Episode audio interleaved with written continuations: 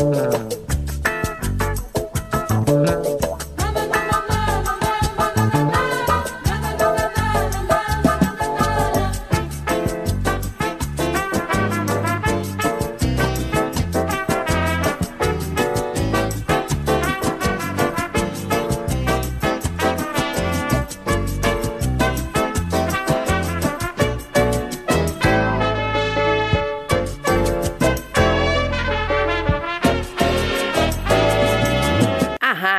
Web Manaua apresenta Revista Manaua com Oscar Henrique Cardoso.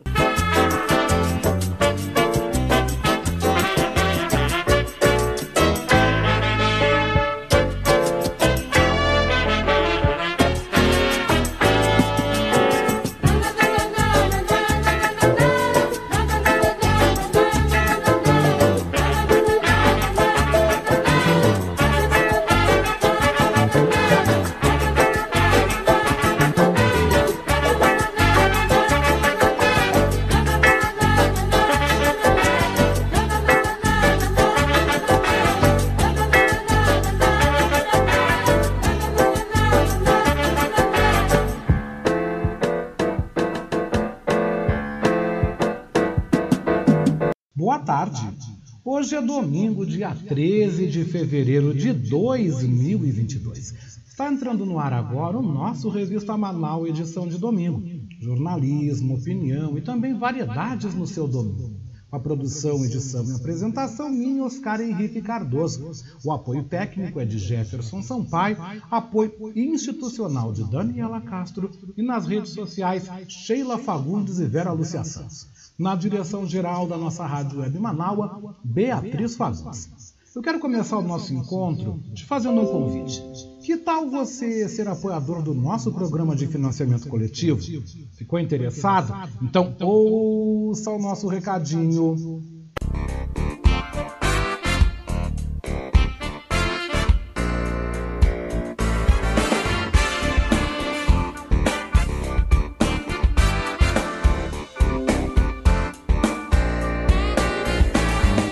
Quero convidar você, você que está me ouvindo, você internauta que nos acompanha, a ser um amigo da Rádio Web Manaua. Você pode ser nosso amigo e também nosso parceiro no nosso projeto do financiamento coletivo. Acesse manaua.com.br barra doe e escolha uma forma para você contribuir para o fortalecimento de um canal de comunicação independente e democrático. Lá você vai encontrar diversas formas de contribuição como boleto, cartão de crédito e até mesmo depósito em lotéricas ou agências da Caixa Econômica Federal. Sua contribuição é fundamental para aprimorarmos ainda mais a nossa estrutura. Se você desejar saber mais sobre financiamento coletivo, você pode entrar em contato com a nossa colega Marilene Pullman através do telefone 51 99393 1747. Esta é a Rádio Web Manaus.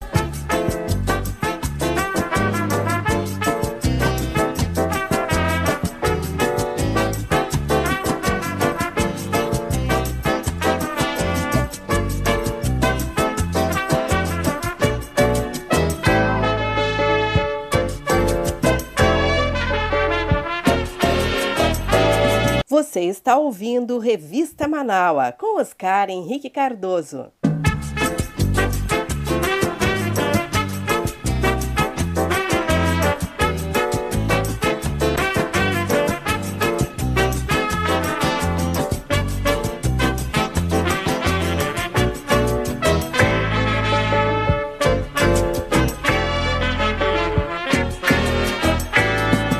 Lembro a todos que a nossa edição desse domingo é gravada. Eu volto ao vivo aqui na programação nesta terça-feira, na segunda hora do programa Voz da Resistência, a partir das dez e meia da manhã.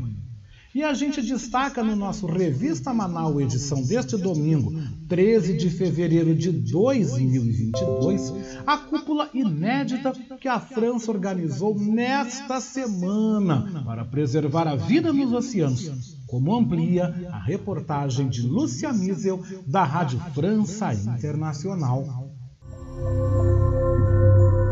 A França organiza até esta sexta-feira uma cúpula inédita pela proteção dos oceanos, com a presença de chefes de Estado e de governo, ministros, cientistas e organizações ambientais. A espelho dos compromissos que vêm sendo alcançados pelo combate às mudanças climáticas, a One Ocean Summit tenta impulsionar os países e engajar o setor privado a passar de promessas a atos concretos para preservar o ambiente marinho, lar de mais de 2 milhões e 200 mil espécies. O tema é crucial também para os objetivos internacionais de redução de emissões de gases de efeito estufa que causam o aquecimento global. Os oceanos absorvem cerca de 30% do CO2 despejado na atmosfera, além de produzir a metade do oxigênio que nós respiramos. As atividades humanas, no entanto, ameaçam o futuro do ecossistema marinho, que sofre um aumento inédito dos seus níveis de acidificação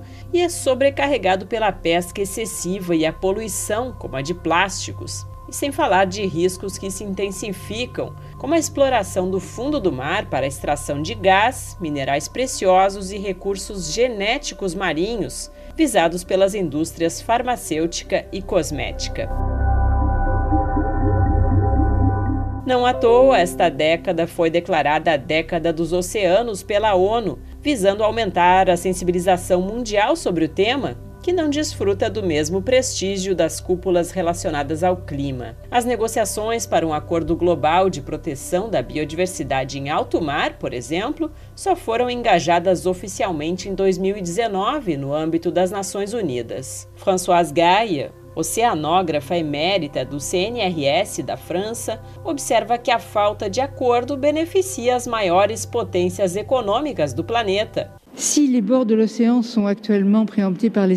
Hoje, apenas as bordas dos oceanos são monitoradas pelos estados costeiros. Somente os países que têm condições mais sofisticadas conseguem chegar no alto mar e recolher o que estimam necessário, em detrimento de todos os outros que não conseguem. Só teremos regras para permitir a todos chegar ao oceano em condições equivalentes se formularmos um enquadramento jurídico. Enquanto um tratado não é firmado, de 11 a 26 milhões de toneladas de peixes são pescados de maneira ilegal a cada ano no mundo todo. Para combater esses e outros abusos, uma coalizão internacional de alta ambição para a natureza, composta por 80 países, defende subir de 8 para pelo menos 30% os espaços terrestres e marinhos do planeta classificados como áreas protegidas até 2030 a França e a Costa Rica desempenham um papel de liderança nessa coalizão, da qual o Brasil não faz parte. Apesar de ter mais de 8 mil quilômetros de costa, o quinto do mundo em extensão, o país não destacou um representante oficial para participar da conferência em Brest. No Rio de Janeiro, o oceanógrafo David Z, pesquisador da UERJ, ressalta a importância de trazer a sociedade para o debate com mais informações e educação sobre os riscos da degradação dos oceanos para todo o planeta. Só para você ter uma ideia, teve mais gente pisando na Lua do que pessoas chegando a profundidades superiores a mil metros. E a profundidade média dos oceanos é em torno de 2, 3 mil metros de profundidade. Hoje nós temos a ONU com a década dos oceanos, é o movimento onde se elegeu o plástico o pior inimigo. Então, deu um foco, deu um objetivo. Agora, por que, que todo mundo está começando a se preocupar com o plástico, porque o plástico é um malefício direto para muitos países e as pessoas estão percebendo que vê o interesse direto. O ano de 2022 terá uma série de eventos importantes para a proteção dos oceanos. Duas reuniões e uma cúpula da ONU em fevereiro, março e abril sobre a redução de plásticos e a preservação da biodiversidade, e uma conferência específica sobre os oceanos em junho, em Lisboa, Portugal. Rádio França Internacional para a agência Rádio Web de Paris, Lúcia Miesel. Saindo dos oceanos, vamos falar então da floresta amazônica, porque apenas 1,3% dos alertas de desmatamento foram fiscalizados pelo IBAMA na região, conforme destaca a reportagem de Murilo Pajola, do site Brasil de Fato, e que você confere agora no nosso Revista Manaua, edição de domingo. Um estudo elaborado por sete pesquisadores confirmou que o governo federal está estimulando crimes ambientais. De acordo com o texto, a impunidade serve como estímulo para infratores permanecerem destruindo a biodiversidade do país. O grupo aponta que o IBAMA, Instituto Brasileiro do Meio Ambiente e dos Recursos Naturais Renováveis, fiscalizou apenas 1,3% dos alertas de desmatamento na Amazônia publicados entre 2019 e 2020 pela plataforma Map Biomas. Isso significa que o principal órgão ambiental do Brasil promoveu embargos ambientais e autos de infração em 6% das áreas desmatadas na Amazônia Legal. Ana Paula Valdiones, pesquisadora da ONG ambiental ICV, Instituto Centro de Vida, é uma das autoras do estudo. Então, esse é um número baixo que reflete também a diminuição uh, da atuação do IBAMA, um órgão central para o controle do desmatamento no Brasil, em especial na Amazônia, né, o enfraquecimento que esse órgão vem sofrendo ao longo dos anos e também é, a fragilização da política ambiental no Brasil como um todo. Nem mesmo os 11 municípios definidos como prioritários pelo Conselho Nacional da Amazônia presidido pelo vice-presidente Hamilton Mourão, receberam a devida atenção dos órgãos ambientais, segundo a pesquisa.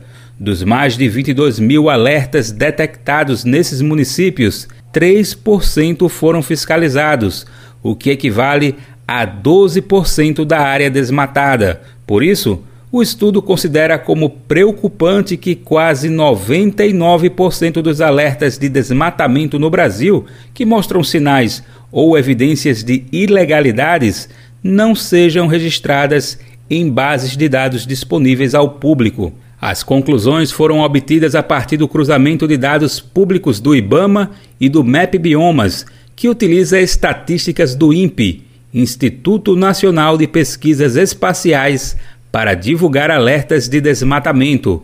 Segundo Ana Paula Valdiones, o fato demonstra que o governo federal produz dados relevantes no combate à devastação ambiental, mas não os utiliza de maneira eficaz. A gente já tem um conjunto de informações sobre detecção e alertas de desmatamento grande, sistemas robustos que identificam as mudanças na cobertura vegetal, e se espera que essas informações sejam sim utilizadas para responsabilizar o desmatamento ilegal né, que essas áreas de desmatamento ilegal identificadas elas sofram um embargo, ainda que um embargo de forma preventiva, contribuindo para diminuir essa sensação de impunidade, que é um dos motores para fazer avançar o desmatamento ilegal no campo. O estudo encontrou no Mato Grosso um exemplo positivo de utilização dos dados ambientais Desde 2018, o Estado tem um portal da transparência que divulga autorizações de desmatamento emitidas pelo Estado, além de multas e embargos emitidos pela Secretaria de Estado do Meio Ambiente, possibilitando identificar com nitidez onde ocorre o desmatamento legal. E aí a gente teve resultados muito melhores para o estado de Mato Grosso, né? Ele, ele fiscalizou quase seis vezes mais alertas de desmatamento do que a ação federal, mas ainda assim uma parcela grande dos desmatamentos continuaram né, sem uh, não foram identificadas ações de fiscalização ou responsabilização, mais ou menos 50% né, desse desmatamento ilegal. A reportagem procurou o Ministério do Meio Ambiente, que engloba o IBAMA, mas não houve retorno até a data da veiculação desta matéria. Caso haja resposta, o texto será atualizado na versão online no site brasildefato.com.br. Do Recife, da Rádio Brasil de Fato, com reportagem de Murilo Pajola, Daniel Lamir. E você confere agora no nosso Revista Manaus, edição de domingo, as notícias do litoral gaúcho aqui no Jornal de Verão.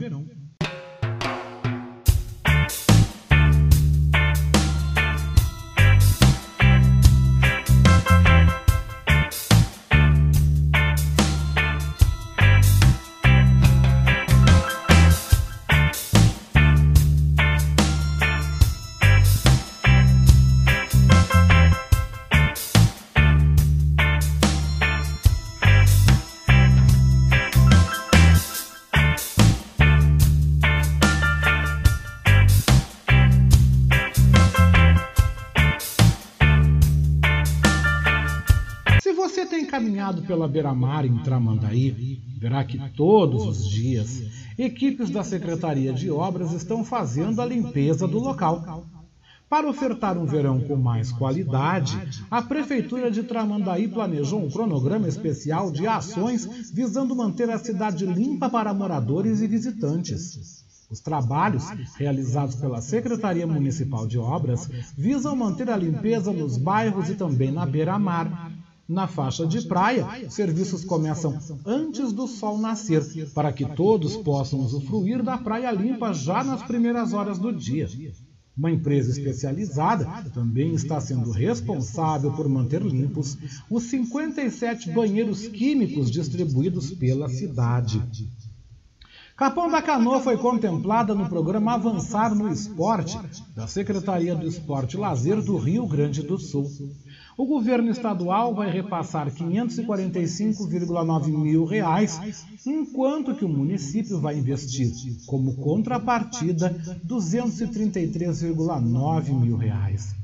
O valor será aplicado no ginásio poliesportivo Orni Ferreira Trespas. O programa Avançar no Esporte abrange cinco projetos estratégicos da Secretaria do Esporte e Lazer, contemplando desde melhorias e reformas em espaços esportivos em municípios do Rio Grande do Sul até eventos do setor. E visitantes e moradores de Torres vão contar com mais uma vez a produção do campo sem sair da cidade. Será aberta no próximo dia 24 de fevereiro, quinta-feira, a Feira Estadual da Agricultura Familiar, com 55 empreendimentos de todo o setor, na Avenida Itapeva, junto à Praça 15 de Novembro, até o dia 1 de março. A abertura oficial acontece no dia 24 às 5 da tarde, com a presença de autoridades. E você vai encontrar na feira uma diversidade de produtos, como queijos, salames, copa, geleia, biscoitos, doces, sucos naturais, bolos, cucas, pães, rapadura, licores, doces cristalizados, doces desidratados, vinhos, erva mate, cuias, bolacha, cachaça, mel melado, açúcar mascavo, artesanato, flores e plantas, entre outras coisas. E eu vou correndo para lá, viu? O horário de funcionamento vai ser de 24 a 28 de fevereiro, das 2 da tarde às 11 da noite. E no dia 1 de março, das 9 da manhã até às 5 da tarde. Programa imperdível para você que está em Torres. E esses foram os destaques do nosso Jornal de Verão.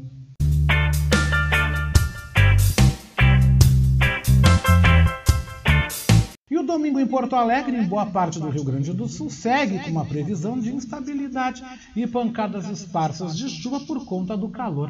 Saiba como o tempo vai se comportar neste domingo em Porto Alegre, nas principais capitais brasileiras, Montevidéu e Buenos Aires. A fonte é o Clima Tempo.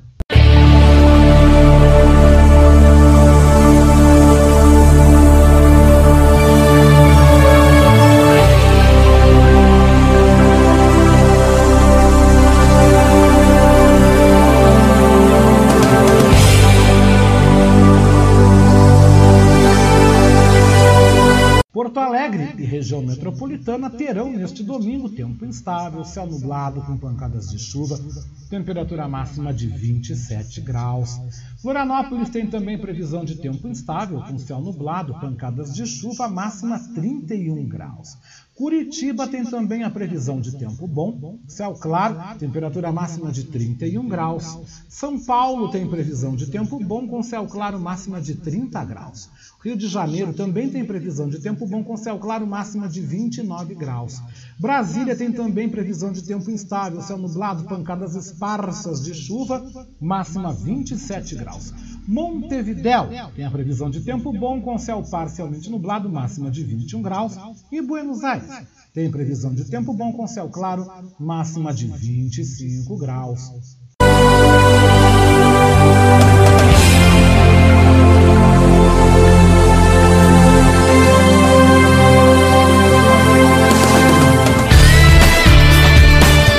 Hoje é domingo, né, gente? E a gente começa o nosso programa com uma boa música.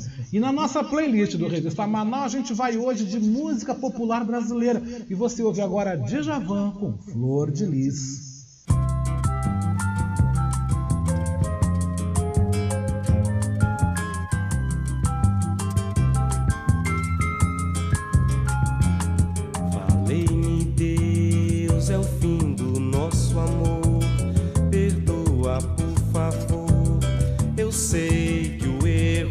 Aconteceu, mas não sei o que fez tudo mudar de vez. Onde foi que eu errei?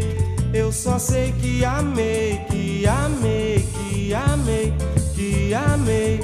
Será talvez que minha ilusão foi dar meu coração com toda a força pra essa moça me fazer feliz como raiz de uma flor de lis. E foi assim que eu vi nosso amor na poeira, poeira, morto na beleza fria de Maria. E o meu jardim da vida ressecou, morreu do pé que brotou Maria, nem Margarida nasceu.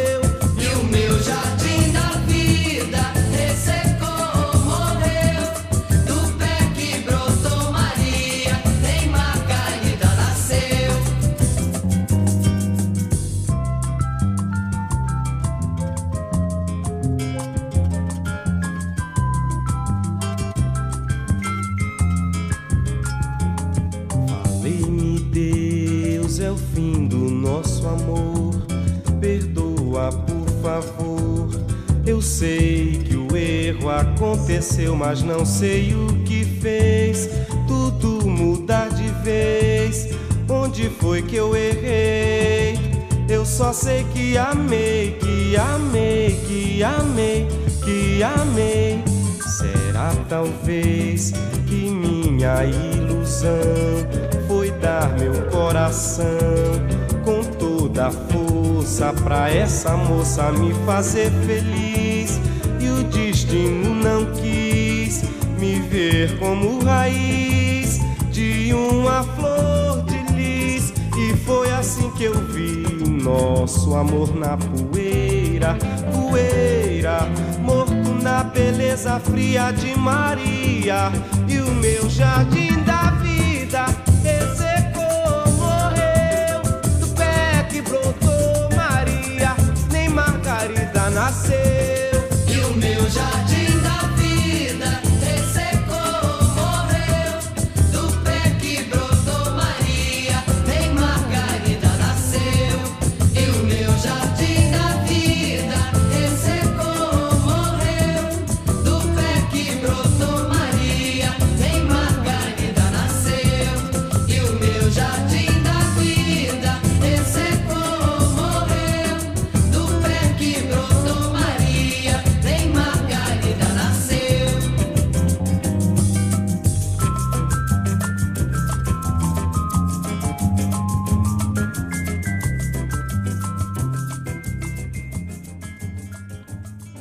Próximo bloco do Revista Manaus, edição de domingo, você confere as efemérides, Momento Saúde, os quadros Viva Vida de Artista, Viva la France, Batucando por aí, a playlist do Revista, também o nosso Dream Team, nosso time de colunistas do Revista Manaus, edição de domingo. Mas não sai daí, hein? A gente volta em 3 minutos e meio, tá?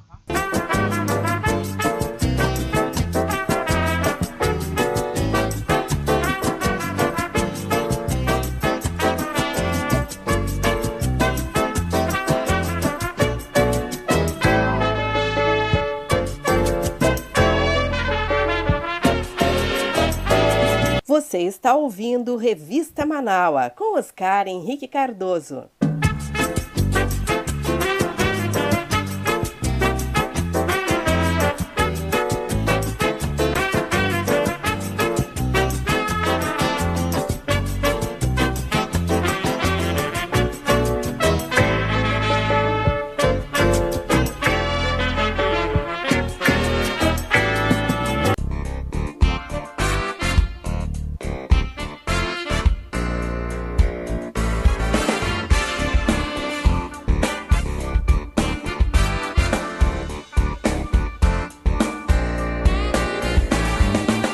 Convidar você, você que está me ouvindo, você internauta que nos acompanha, a ser um amigo da Rádio Web Manaua. Você pode ser nosso amigo e também nosso parceiro no nosso projeto do financiamento coletivo. Acesse manaua.com.br barra doe e escolha uma forma para você contribuir para o fortalecimento de um canal de comunicação independente e democrático. Lá você vai encontrar diversas formas de contribuição como boleto, cartão de crédito e até mesmo depósito em lotéricas ou agências da Caixa Econômica Federal. Sua contribuição é fundamental para aprimorarmos ainda mais a nossa estrutura. Se você desejar saber mais sobre financiamento coletivo, você pode entrar em contato com a nossa colega Marilene Pullman através do telefone 51 99393 1747. Esta é a Rádio Web Manaua.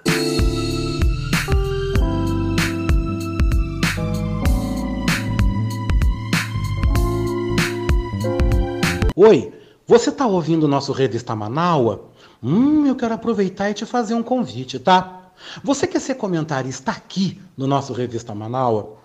Se você deseja, por favor, manda um zap para mim, né? No 51982445974. E aí venda, meu querido, venda o teu peixe. Também envie um áudio com tempo máximo entre 5 a 7 minutos. Vem, vem mesmo, vem fazer parte do nosso time de comentaristas do nosso Revista Manaua, o programa mais diverso e plural do Rádio Gaúcho. Aqui na Rádio Web Manaua, todo sábado comigo, hein? Oscar Henrique Cardoso, do meio-dia às três da tarde.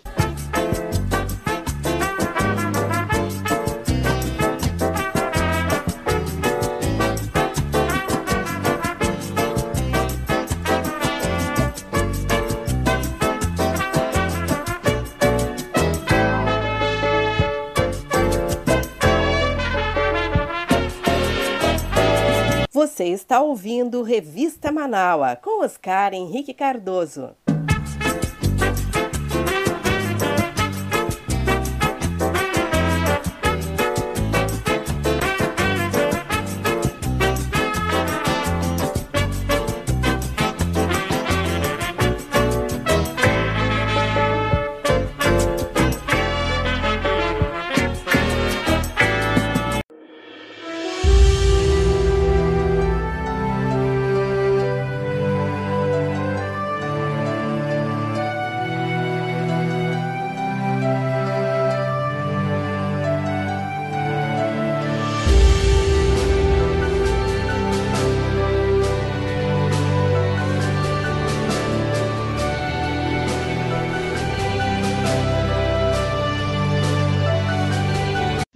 Fatos que marcaram a história chegam agora nas nossas efemérides.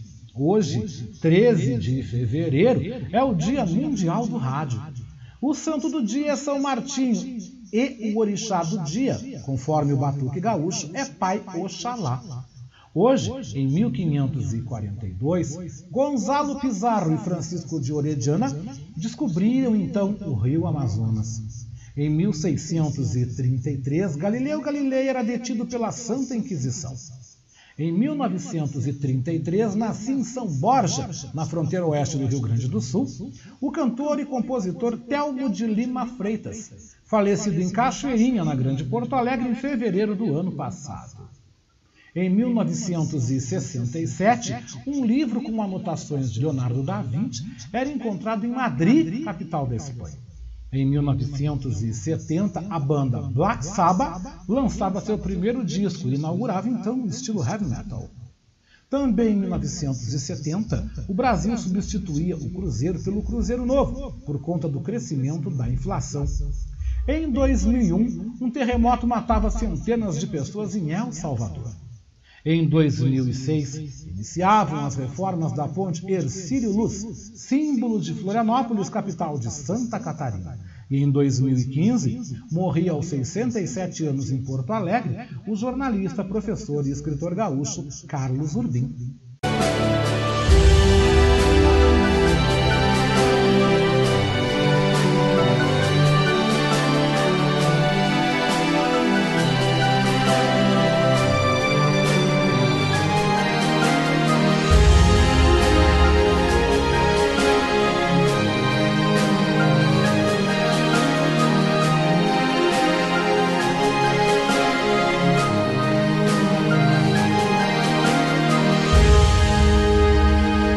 Momento Saúde, saiba que o autoconhecimento contribui no cuidado com a saúde emocional. E você confere na participação do repórter Norberto Nortari, da agência Rádio Web.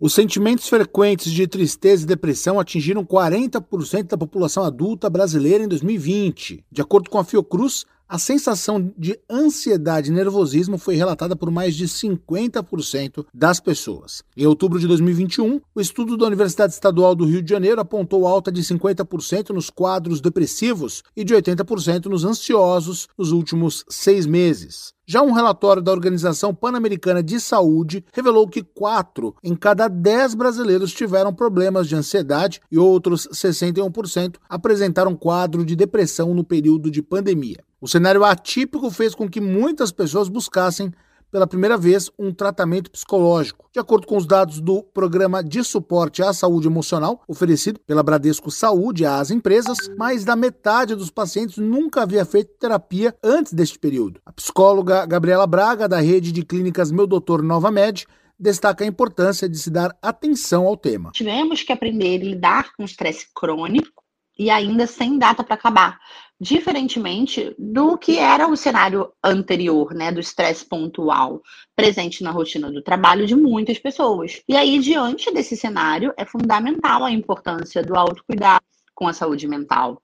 É importante que cada um busque entender as suas emoções. A psicóloga Gabriela Braga dá dicas de como cuidar do autoconhecimento e saúde emocional. Bem, a prática, né, da própria atividade física ao ar livre, que ajuda a relaxar, meditação, leitura, manter uma rotina de sono regular, alimentação saudável, tudo isso vai colaborar para o seu corpo e para sua mente como um todo. Entre outras recomendações estão revisar as prioridades, compreender as emoções, ter foco no agora, administrar jornada em home office, manter uma rede de apoio ativa e sempre contar com ajuda profissional. Agência Rádio Web, produção e reportagem, Norberto Notário.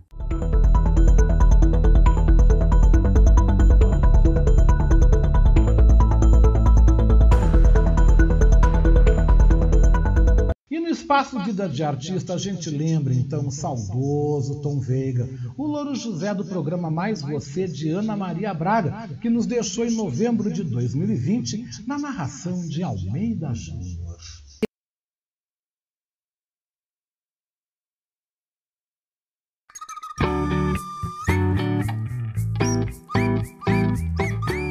Neilton Veiga Júnior, mais conhecido como Tom Veiga, nasceu em 6 de fevereiro de 1973 em São Paulo. O filho de Dona Nedina e seu Neilton foi uma criança muito amada e querida por todos da família. Neilton Júnior era um pouco tímido e muito engraçado. Sempre teve uma energia muito boa. Com seu alto astral, ele tinha uma grande facilidade em fazer novos amigos. Também era muito generoso e dedicado ao trabalho. Trabalhou como office boy, motorista de ambulância e nos anos 80 trabalhou em uma empresa de eventos na capital paulista. Com seu profissionalismo, ele foi desenvolvendo um bom trabalho nesta década. Ao tentar vender uma pauta para o programa Note a Note de Ana Maria Braga na Record, Neilton, que ficou conhecido como Tom Veiga, acabou sendo convidado para trabalhar no programa. Tom começou como assistente de produção, depois produtor e produtor executivo. Além de ser um bom produtor, ele ajudava Ana Maria na hora do programa. Sabe aquela pessoa que faz de tudo um pouco? Tom Veiga era essa pessoa.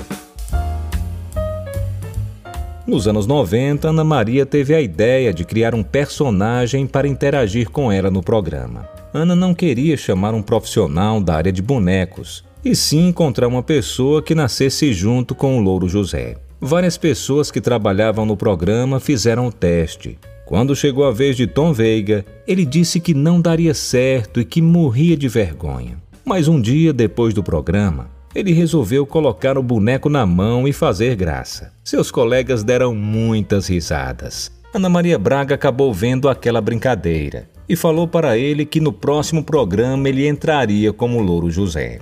De início ele recusou, mas acabou aceitando o convite. O sucesso foi imediato. Tom Veiga tinha uma ótima voz, era muito inteligente e pensava rápido. Quanto mais o tempo passava, mais ele se soltava no programa e deixava a timidez e o nervosismo de lado.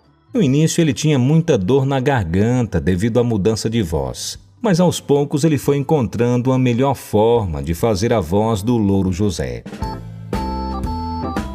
Tom, como Louro José, atraiu um público infantil e caiu no gosto de todas as idades. A audiência do programa aumentou e todos queriam saber quem fazia o papagaio mais famoso do Brasil. Muitos não tinham a menor ideia de como era difícil fazer o trabalho de Tom Veiga. Além da mudança de voz, pensamento rápido e de levar para Ana Maria os principais assuntos, tinham todos os movimentos do papagaio que ele fazia sentado atrás de uma bancada.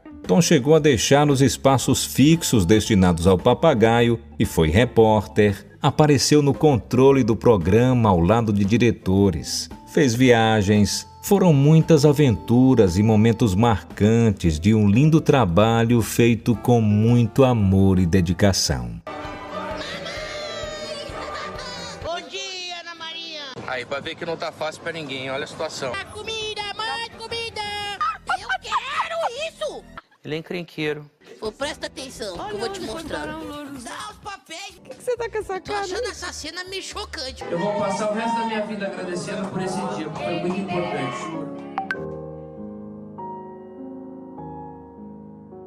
Em decorrência de um AVC hemorrágico provocado por um aneurisma, Tom Veiga faleceu aos 47 anos, no dia 1 de novembro de 2020. E em mais uma edição do quadro Viva la France, professor Maurício Gomes apresenta outro grande nome da canção francesa. Eu estou falando de Alain Barrière, com o sucesso Ma.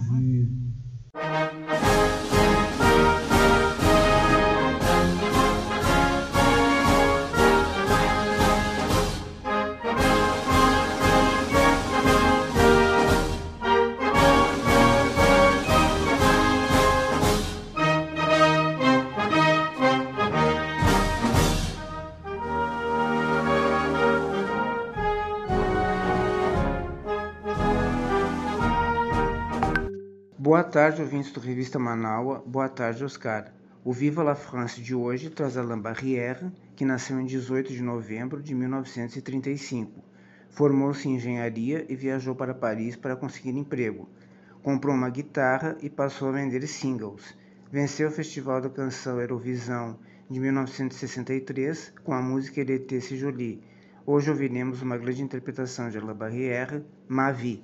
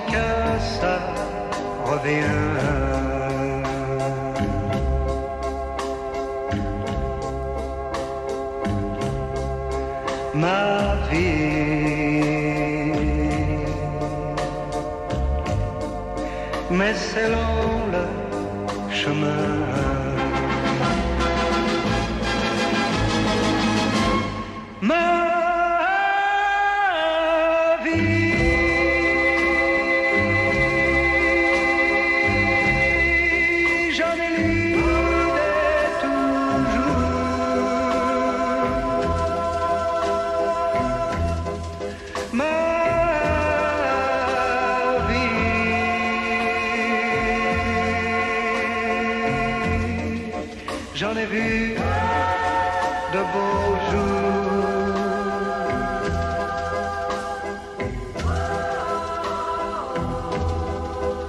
Je sais.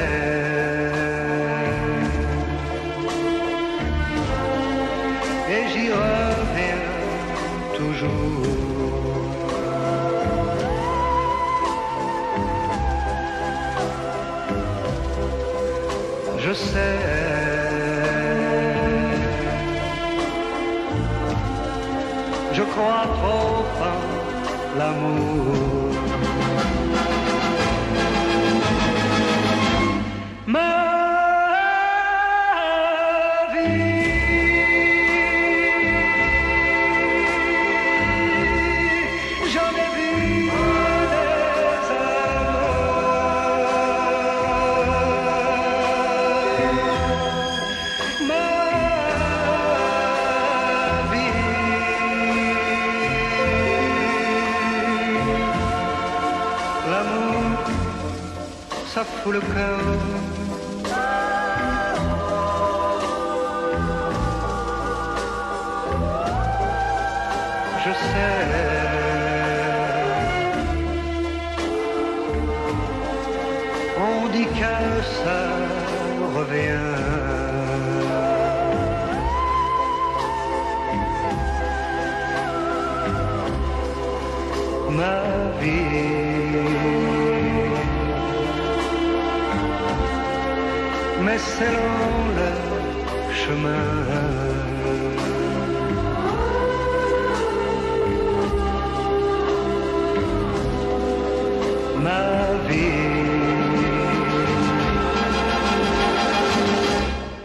Est long le chemin.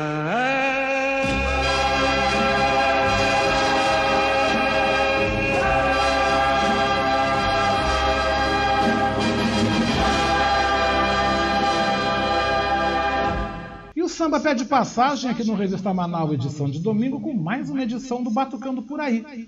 O radialista, blogueiro e pesquisador Edinho Silva nos traz o samba hoje por conta de Zeca Pagodinho, com o sucesso Ser Humano.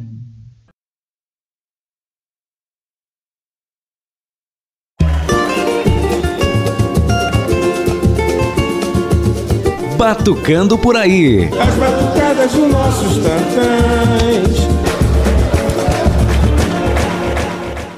Olá, Oscar Henrique Cardoso, estimados e estimadas ouvintes do programa Revista Manaus.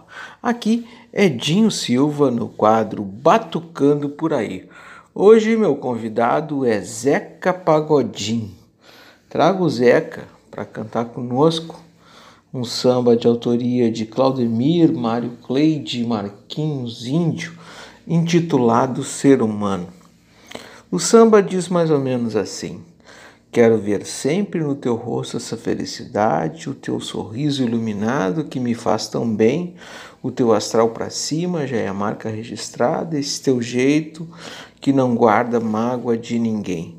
Essa vontade de quem vai vencer na vida, eu tô com Deus e sei que Deus está contigo. Teu coração não cabe dentro do peito que está lotado, transbordando de amigos. E assim seguem outras estrofes do samba, um samba muito legal que de certa forma trago aqui nesse espaço tão legal que é a revista Manaus para poder trazer um pouco mais de leveza, um pouco mais de ritmo, de brasilidade, de negritude, de um ingrediente a mais para a gente enfrentar esses tempos difíceis que vivemos. Música e arte sempre chegam em bons momentos para poder aliviar a dor. Dor esta que estamos passando, uma vez que a economia continua difícil, é, o papel do governo central continua não sendo cumprido como nós desejávamos, devemos sim apostar na empatia, na solidariedade, na perseverança, devemos apostar no ser humano. Fiquem bem, vacina para todo mundo, viva o SUS e até breve. Zeca, chega mais, canta o teu samba pra gente, para nos alegrar a vida, a alma, o coração. Chega mais, Zeca.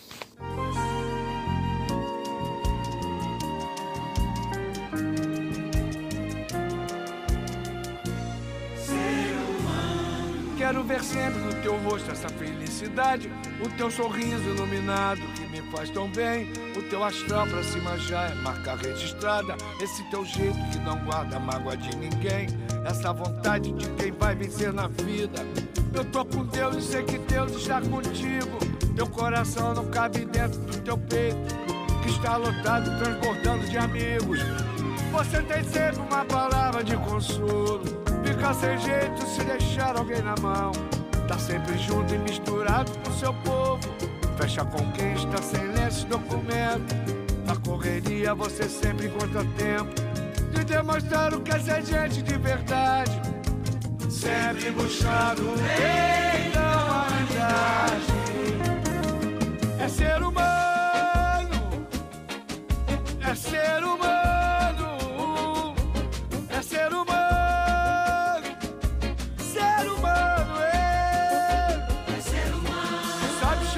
somar. É ser humano. Deixa a canoa virar. É ser humano. Na hora que o tempo fechar.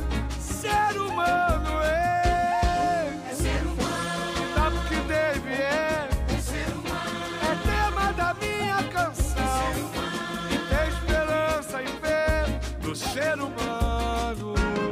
Quero ver sempre no teu rosto essa felicidade. O teu sorriso iluminado que me faz tão bem. Teu astral pra cima já é marca registrada. Esse teu jeito que não guarda mágoa de ninguém. Essa vontade de quem vai vencer na vida. Eu tô com Deus sei que Deus está contigo. Teu coração não cabe dentro do teu peito. Que está lotado, transbordando de amigos. Você tem sempre uma palavra de consolo. Fica sem jeito se deixar alguém na mão. Tá sempre junto e misturado com seu povo. Fecha sem lenço e documento. Na correria você sempre encontra tempo de demonstrar o que é ser gente de verdade. Sempre buscando o bem da humanidade. É ser humano, é ser humano,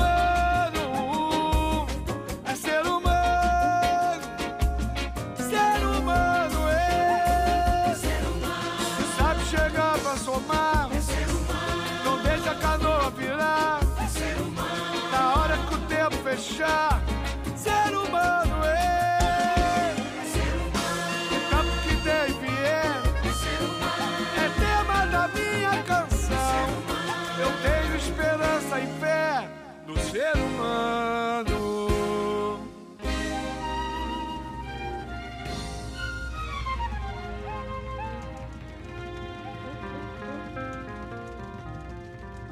E na nossa playlist do Revista Manaus edição de domingo, você ouve comigo então mais MPB da melhor qualidade. Quem traz o som agora é Zé Ramalho com o sucesso Chão de Giz.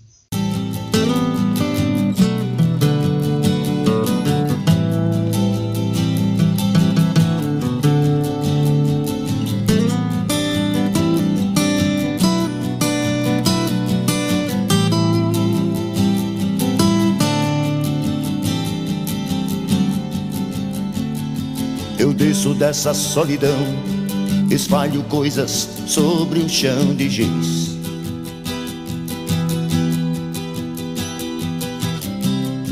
Há meros devaneios tolos a me torturar.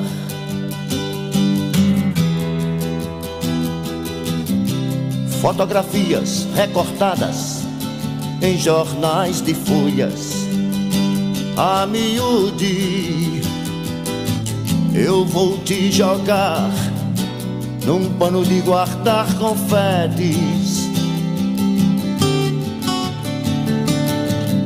Eu vou te jogar num pano de guardar confetes.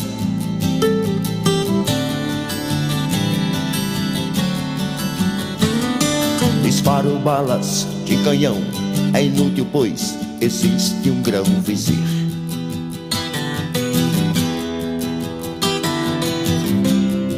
Há tantas violetas velhas sem um colibri.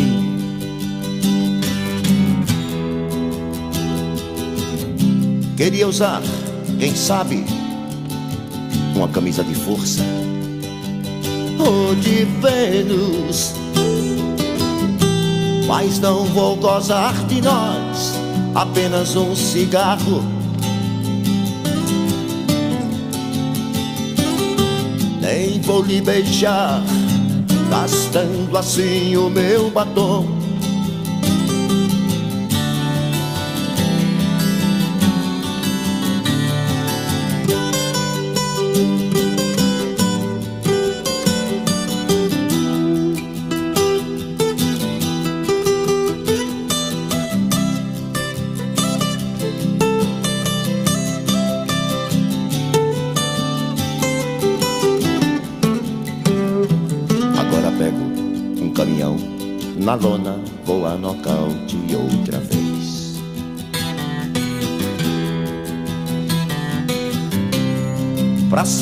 Fui acorrentado no seu calcanhar.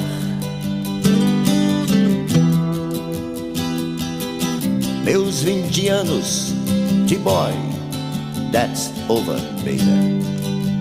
Freud explica. Não vou me sujar, fumando apenas um cigarro. Nem vou lhe beijar, gastando assim o meu batom.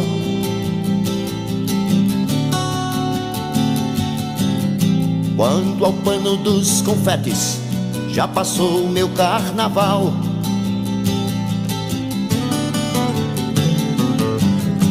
Isso explica porque o sexo é assunto popular. No mais, estou indo embora. No mais, estou indo embora. No mais, estou indo embora. No mais.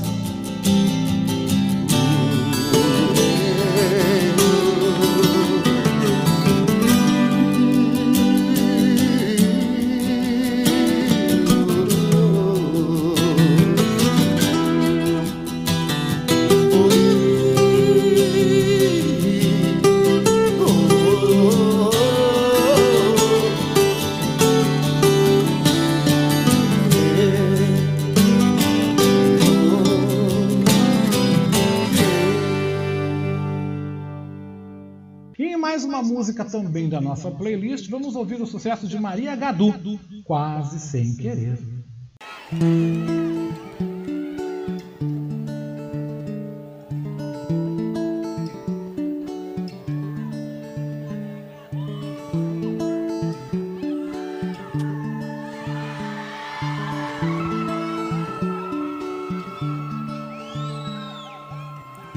Tem andado distraído.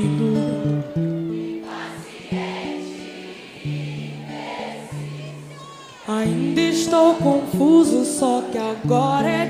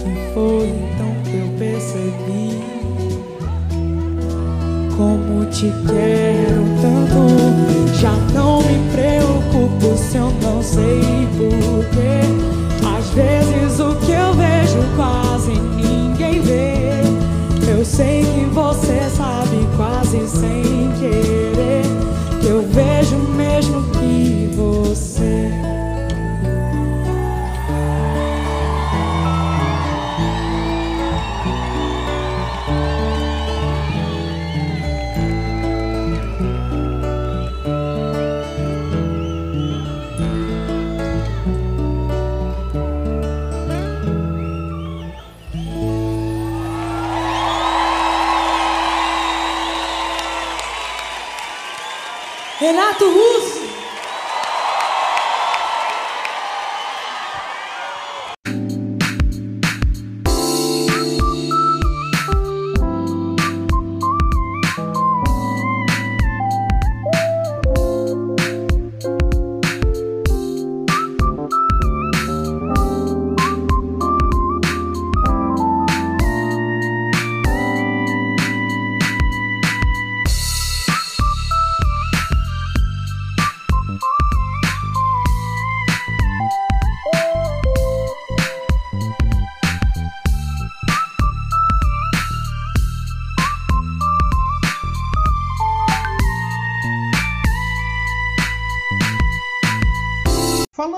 Educação financeira, nossa economista, professora e coach Patrícia Nazizandes volta aqui ao Revista Manaus edição de domingo para nos trazer três dicas para você começar a investir. Boa tarde, Patrícia.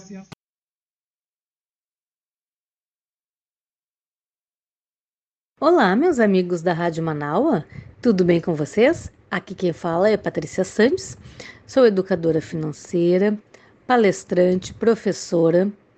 Oi, amigo Oscar, tudo bem? Pessoal, nós vínhamos nesses últimos meses, nas últimas semanas, conversando sobre a nossa organização financeira. Falamos aí então sobre reserva de emergência, sobre investir em alguns lugares, sobre como guardar dinheiro. Então, agora, neste início de ano, creio que muitos de vocês estão preparados para começar a investir. Vou dar três dicas importantíssimas para organização de como, como começar a investir. Primeira questão: veja qual o seu perfil de investidor. Você resolveu que a partir de agora você vai tirar uma parte do seu rendimento para investir. Então, a coisa mais importante, saiba qual é o seu perfil de investidor. O que é o perfil de investidor? É a forma como você está disposto a investir. Se é conservador, se é moderado ou se é arrojado. Então, para cada perfil existe ações ou existem investimentos ou, ou existem situações especiais que vão estar de acordo com aquilo que você está disposto a fazer ou não. Em seguida, pense que, que objetivo você quer para colocar o seu dinheiro. Você quer investir em alguma questão a curto, médio ou longo prazo? Curto prazo é até um ano médio prazo até 5 anos e longo prazo acima de 5 anos. Esse valor que você está disposto a investir todo mês pode ficar lá acima de 5 anos?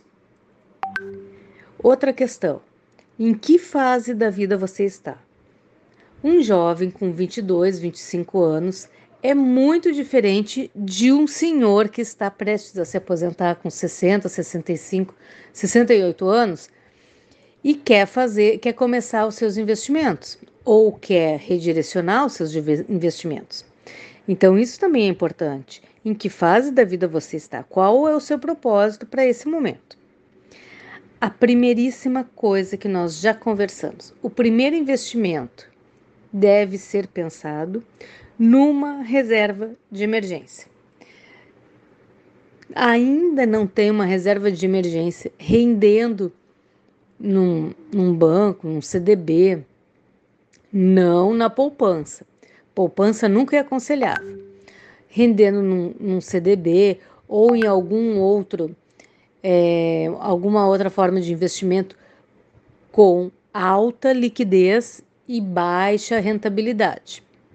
Porque toda reserva de emergência, vocês sabem, tem sim que poder ser tirada no mesmo dia ou de um dia para o outro, porque exatamente é de emergência, é para aquelas emergências da nossa vida, então aquele dinheiro vai estar reservado para isso. Quanto tempo eu preciso ter de reserva? Quanto preciso ter na reserva para poder começar a investir em outras questões? Pessoal, reserva de emergência é aquele dinheiro que pode bancar os teus custos, os teus gastos por um ano. No mínimo, o custo que você gasta todo mês, em um ano, deve ter lá guardado. Ah, eu gasto em torno de 5 mil, é, 5 mil reais para manter minha casa. Ah, então tá certo. Então, em torno de 60 mil reais é o ideal para que, tu, que tu tenha o dinheiro lá guardado. A partir daí, pode pensar em outras questões. Fundo de renda fixa, pode pensar em fundo de investimentos imobiliários, em ações, em cripto, em várias outras fontes que podem te render investimentos. Rentabilidade. Essas foram as minhas sugestões para essa semana. Um forte abraço a todos. Me sigam lá no Instagram, Patrícia Sandes underline planeja ou saber.edufinanceira. Abraço para você. De volta ao nosso Revista Manaus, o professor Maurício Gomes nos comenta sobre a orientação que o Papa Francisco deu aos pais para aceitarem os filhos homossexuais. Boa tarde, ouvintes do Revista Manaua. Boa tarde, Oscar. O tema do meu comentário de hoje é a orientação que o Papa Francisco deu para que os pais auxiliem seus filhos homossexuais. A adolescência é uma época de autodescoberta e isso gera insegurança nos jovens. As pessoas são impulsionadas a tomar atitudes e procuram de diversas formas se inserir no meio social. Muitos são forçados por condições econômicas a trabalhar desde cedo para auxiliar na renda mensal da família. No espaço escolar têm surgido muitos casos de jovens homossexuais de ambos os sexos. Na escola contemporânea, os demais colegas não têm demonstrado muito preconceito e até aceitam as pessoas que fizeram essa opção. Atualmente, com o advento da inclusão, parece que os jovens se abriram mais para aceitar os colegas de diferentes formas. A igreja agora assume uma posição sobre esses jovens, orientando os pais a aceitarem os filhos e dar-lhes orientação e carinho. É preciso que os pais compreendam seus filhos e percebam que não pode deixá-los perdidos e sem apoio. Já soube de casos de pais que se desesperaram ao saber da homossexualidade dos filhos. Outros, ao saber que duas meninas estavam namorando, as expulsaram de casa. O preconceito é muito grande. Ainda, o homossexualismo é visto como uma doença ou aberração. Claro, o adolescente está em formação de personalidade e pode mudar de ideia com o tempo, mas não pode ser tratado como um doente. Essas pessoas tendem a sofrer mais em função do preconceito, mas isso não as impede de demonstrarem força de caráter no desempenho de suas atitudes no mundo. Um filho é um universo a ser descoberto e pode revelar muitas facetas. Assim, o papel dos pais deve ser sempre de apoio e luz no caminho desses seres. Por mais difícil que seja enfrentar essa situação, é preciso coragem e determinação em deixar que cada pessoa siga seu caminho e suas opções, por mais dolorosas que possam ser. É necessário ver essas pessoas como seres normais e capazes de atitudes extraordinárias. E com essa reflexão, eu me despeço de vocês, desejando um bom final de semana, um grande abraço a todos e até a próxima. O jornalista e escritor Paulo Franklin comenta nesta edição do Revista Manaus sobre a desvalorização histórica do salário mínimo no Brasil. Boa tarde, ouvintes da Rádio Manaus e do programa Revista Manaus. O salário mínimo foi criado no governo de Getúlio Vargas no ano de 1936 e tem como objetivo cobrir as despesas mínimas de uma família com saúde, educação, alimentação, habitação e outros itens. Apesar da ideia inicial ser bem coerente, passados quase 80 anos até hoje, não conseguiu atingir o objetivo de ser o mínimo para o sustento de uma família.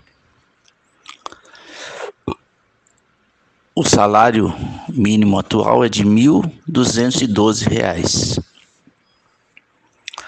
que foi reajustado agora com 10,18%, cobrindo assim a inflação do período do ano de 2021, sem nenhum aumento real aos trabalhadores. Por outro lado, um estudo do DIESE mostra que o salário mínimo ideal para o Brasil seria de R$ 5.997,14 para realmente cobrir as despesas com alimentação, transporte, saúde, habitação, lazer e outros, conforme previsto na Constituição Federal de 1988.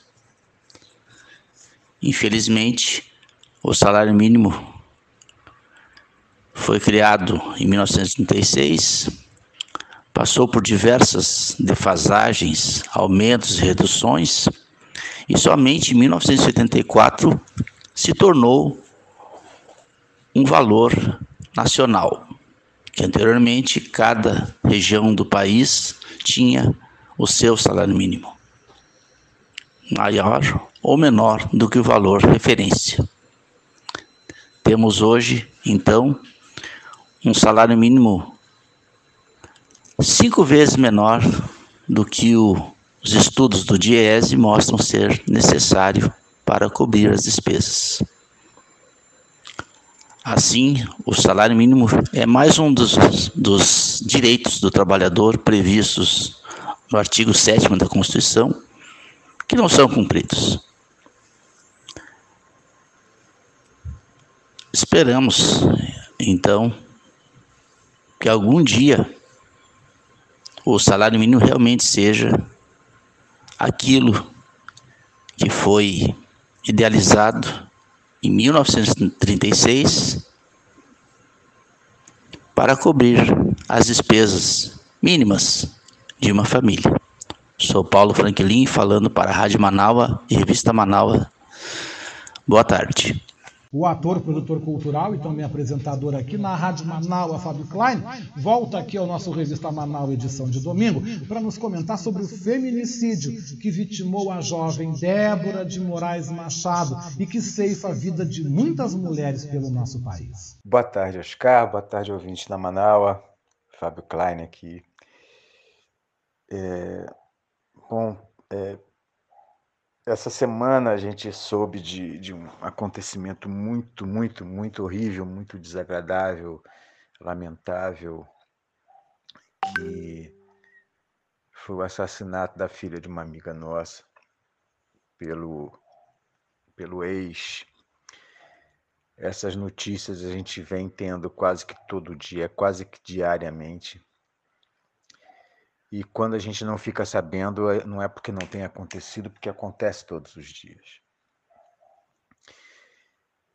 Eu, eu, eu na verdade, eu, eu me sinto envergonhado é, pela, pelos homens que, que, que agem dessa maneira, mesmo os que não chegam a, a, ao ato final, fatal mas que é, maltratam, batem, torturam física ou psicologicamente, enfim. É vergonhoso, eu, fico, eu, eu sinto vergonha, às vezes, sinceramente, eu sinto vergonha por ser homem. E, e, e é, é, é, é chocante demais esse tipo de coisa. É chocante demais. É, é, é lógico, é, é, é óbvio que existe um certo, um certo descontrole, né? existe um certo.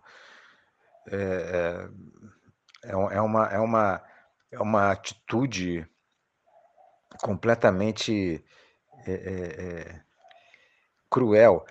Enfim, é até difícil, eu não estou nem conseguindo raciocinar direito, porque é uma, é uma coisa terrível.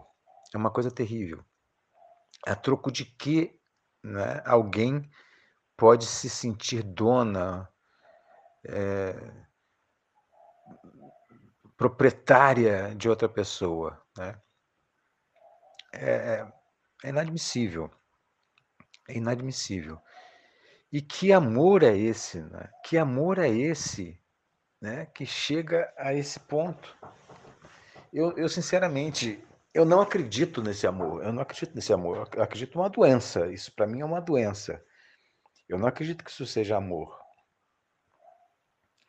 Como tinha uma campanha antigamente, tinha alguns anos, alguns bons anos atrás, é, não me lembro porquê, mas aconteceu alguma coisa é, que, que, que se, se, tornou de vulto nacional e que é, gerou essa campanha. Essa campanha dizia: quem ama não mata. Isso já tem algum tempo. Aí até hoje se, se diz isso, até hoje a gente fala nisso, fala isso, né? Realmente, quem ama não mata. Quem ama vai matar por quê? Quem ama quer que a outra pessoa seja feliz, né? Independente de com quem esteja, né? Quer que a outra pessoa seja feliz, né? E não, não, quem ama não, não é egoísta com a outra pessoa. Não pode ser. Né? Não pode ser. Porque se você é egoísta com relação a outra pessoa, né? o amor, esse amor que você acha que é para outra pessoa, é para si próprio. Quem é egoísta está né? Tá pensando em si, não está pensando na outra pessoa. Assim como a questão do, do, do, do ciúme doentio, o ciúme doentio também é outra coisa egoísta né? é uma coisa egoísta. Né? É, se aquele ciúme que leva a pessoa a fazer cenas e tal, porque né, por uma coisa boba, às vezes um detalhe bobo, uma besteira à toa. Né? Enfim, é, eu acho que eu acho que a, a punição para esse tipo de crime, para o feminicídio, e para qualquer outro tipo de, de, de atitude é, contra a, a, as mulheres tem que ser é, muito, muito, é, muito é, levada a, a, a, ferro e fogo também, né, da mesma maneira com que é, eh, esses homens levam o seu relacionamento. É, não digo, não digo, não estou falando de pena de morte. É, estou falando de punição é, efetiva.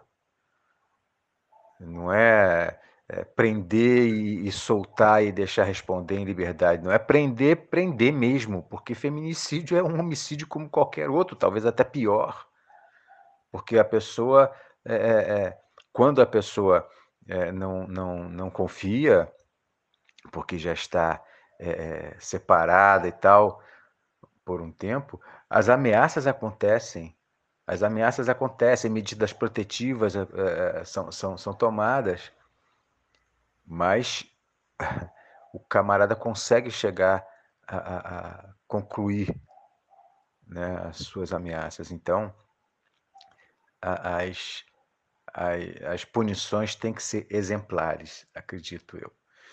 Né? Bom, Oscar, desculpa tocar nesse assunto, mas é, é um assunto que me revolta muito, que me deixa muito, muito envergonhado. E eu quero dizer que o mundo precisa mais de, de, de mais homens é, feministas e que respeitem as mulheres, respeitem as outras pessoas, Né? É, enfim. É isso, é isso, é isso. Hum, uma boa tarde a todas e todos. Oscar, beijão grandão, queridão. E até quarta-feira no Submundo. Tchau, tchau. O nosso comentarista Oscar de Souza Marim vem também ao Revista Manaus deste domingo para, claro, nos comentar, trazer a sua versão, a sua opinião sobre o trágico assassinato de Débora de Moraes Machado, ocorrido na última segunda-feira. Olá, boa tarde, meus companheiros ouvintes do Revista Manaus. Boa tarde, meu mestre da comunicação. Uma semana de trevas, uma semana de tristeza para todos nós. O brutal assassinato da filha da nossa querida Silvia traz à tona uma escalada de feminicídios, uma escalada de violência. Os assassinos marginais estão à solta por aí e armados. A nossa querida Beatriz Fagundes tem insistido que não se pode tratar desse assunto apenas como um caso de polícia. E eu, na minha simplória visão de como ver as coisas, acho que também não é só polícia, é político. Enquanto os bolsonarentos estiverem empoderados, enquanto eles estiverem uh, se achando o máximo, eles vão nos dizimar, eles vão atacar a nossa família, os nossos amigos mais próximos, os nossos queridos. Desta vez invadiram o jardim da nossa querida Silvia e levaram sua uma de suas lindas flores, uma de suas filhas. É lamentável, é doloroso, é dolorido comentar uma situação em que estamos enfrentando, mas o grande legado que uh, esse governo trevoso que aí se encontra vai deixar para o futuro das nossas gerações, para o futuro do, dos nossos uh, companheiros, é exatamente esse: é de ter dado vez e voz e dar uh, um certo salvo-conduto para os marginais, para os assassinos agirem da melhor forma que eles acham eh, de se manifestarem e, e de certa forma, continuarem impunes, porque uh, bom, já escapou do flagrante, já está foragido, daqui a pouco é preso, daqui a pouco ele mostra uma boa conduta lá na, na cadeia, ele começa a falar em Deus, ele começa a falar uh, que está sendo perseguido, ele começa. A gente sabe aonde isso vai terminar. E infelizmente logo em seguida ele estará na rua, correndo o risco de cumprir o resto da promessa que era acabar também com a ex-sogra. É uma situação muito difícil que nós estamos vivendo, um momento surreal. A gente que compareceu lá nos preparativos do uh, sepultamento da filha da Silva, a gente viu imagens inesquecíveis, muito tristes, muito uma situação muito delicada que a gente fica é, paralisado sem saber por onde começar, sem saber por onde é, analisar. E, e, é um comentário que está sendo feito de uma maneira muito é, cuidadosa para não ferir ainda mais os sentimentos da nossa querida companheira Silvia e convido a todos, todos, todos os nossos queridos ouvintes que deem um, um carinho muito especial, um aconchego especial para essa grande companheira que atravessa esse momento muito delicado da sua vida. E se ela estiver ouvindo, que saiba que é, contará sempre com o apoio de nós da Manaua porque a nossa grande família Manaus está ferida e a nossa grande man família Manaus está mais unida do que nunca para enfrentar esta situação. Desta vez não vai o beijasco com gosto de churrasco, vai um um beijo com o gosto amargo da derrota, mas momentânea, e um beijo de esperança de que vamos todos nos acostumar com a dor da Silvia e trazê-la sempre acariciando, carinhando a nossa querida companheira. Até a semana que vem. Um forte abraço a todos. E o Revista Manaua deste domingo, dia 13 de fevereiro de 2022, contou com a presença dos nossos comentaristas, né? Norberto Mortari, Almeida Júnior, Maurício Gomes, Edinho Silva, Patrícia Nazi Sandes, Paulo Franklin, Fábio Klein e Oscar de Souza Marinho. O Revista Manaua teve na produção, edição e apresentação este que vos fala Oscar Henrique Cardoso. O apoio técnico foi de Jefferson Sampaio, apoio institucional de Daniela Castro, Sheila Fagundes e Vera Lúcia Santos nas redes sociais. E na direção geral da Rádio Web Manaua, Beatriz Fagundes. A seguir, você segue então com a nossa playlist da nossa Rádio Web Manaus, by Jefferson Sampaio.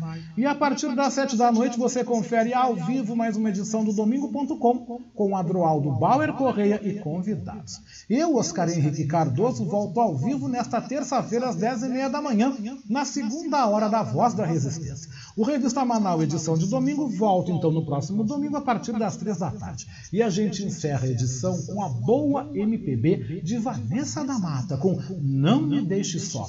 Gente, um resto de domingo abençoado, um excelente início de semana. Eu volto na terça-feira.